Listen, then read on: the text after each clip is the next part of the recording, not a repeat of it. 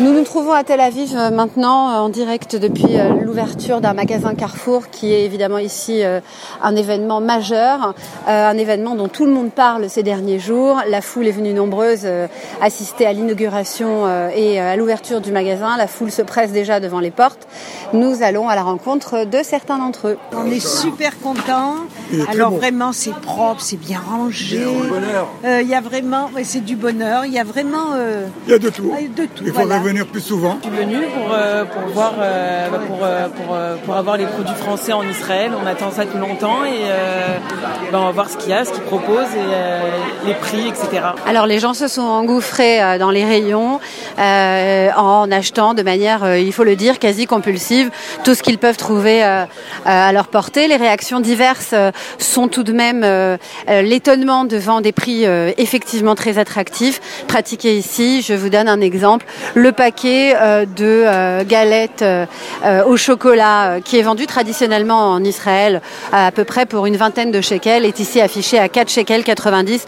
Donc vous voyez effectivement que les gens se ruent. Pourquoi les gens se ruent finalement sur ces produits-là Ou bien les compotes de pommes qui sont ici vendues au prix de 14 ou 15 shekels sont ici vendues à 3 shekels. Forcément, ça donne envie d'acheter. Nathanaël Shalom, vous travaillez à Carrefour Israël. Euh, comment se passe cette première journée?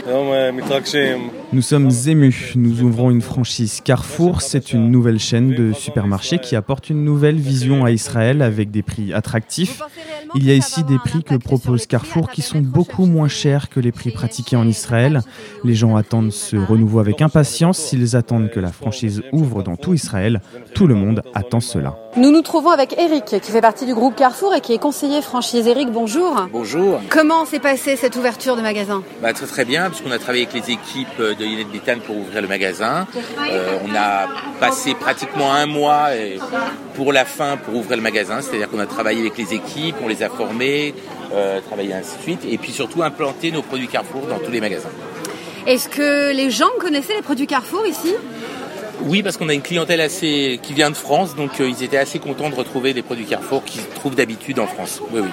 Carrefour annonce que l'ouverture de ces magasins en Israël va avoir un réel impact sur les prix ici en Israël. Qu'en pensez-vous? Bah, il suffit de voir les prix qui sont mis sur les produits, c'est-à-dire qu'on est à peu près 10 à 15% moins cher que les produits euh, vendus habituellement ici en Israël. Alors justement, les prix, euh, les produits, parlons-en. vous n'avez pas encore toute la gamme de produits que nous connaissons en France. C'est quelque chose de progressif? C'est progressif, oui. Pour le moment, on est à peu près à plus de 1000 produits et puis on va grimper progressivement en fonction de la légalisation de chaque produit. À quand les fromages Carrefour On verra bien.